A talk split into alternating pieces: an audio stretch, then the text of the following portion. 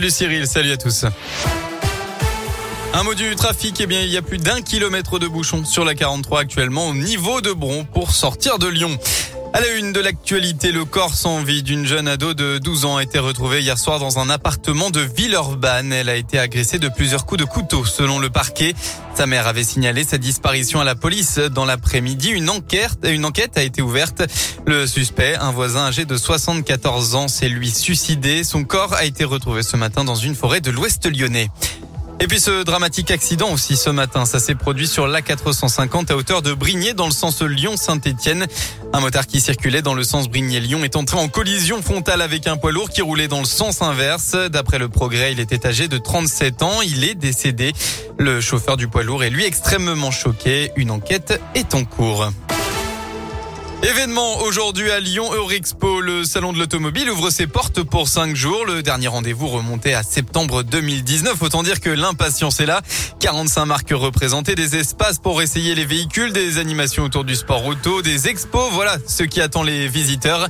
Et parmi les nouveautés, un espace dédié aux véhicules d'occasion euh, sur 10 000 mètres carrés.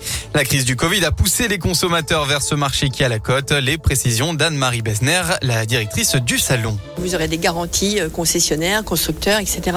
La qualité du marché de véhicules d'occasion a beaucoup progressé. Et puis, de passer par un concessionnaire, il y a une, une sécurité, une garantie qui est importante. Les dernières études disent qu'en 2022, 14% des Français ont l'intention d'acheter une voiture VN ou VO. Il y a maintenant euh, plus la segmentation entre j'achète un, un VN ou un VO, c'est je vais acheter une voiture et on va voir ce que je vais acheter entre VN et VO. Ça, c'est nouveau. Et pendant les cinq jours du salon, le stock de véhicules à vendre sera réapprovisionné. Autre nouveauté, il y a pour la première fois un espace dédié aux véhicules zéro émission.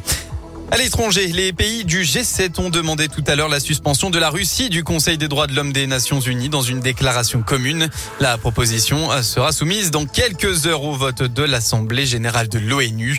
Les ministres des Affaires étrangères des pays membres du G7 qui ont aussi promis que les auteurs du massacre de Boucha devront rendre des comptes et seront poursuivis.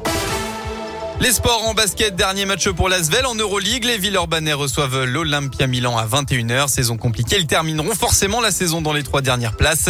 Et en foot, l'OL est à Londres pour affronter le club de West Ham en quart de finale de Ligue Europa. L'Olympique Lyonnais qui pourra compter sur 1200 supporters qui ont fait le voyage. Coup d'envoi à 21h. Enfin, la météo, eh bien, c'est un temps gris qu'on va retrouver dans le département encore aujourd'hui avec euh, des averses localisées et des rafales tout de même jusqu'à 55 km heure. Côté Mercure, vous aurez au maximum de votre après-midi entre 13 et 15 degrés.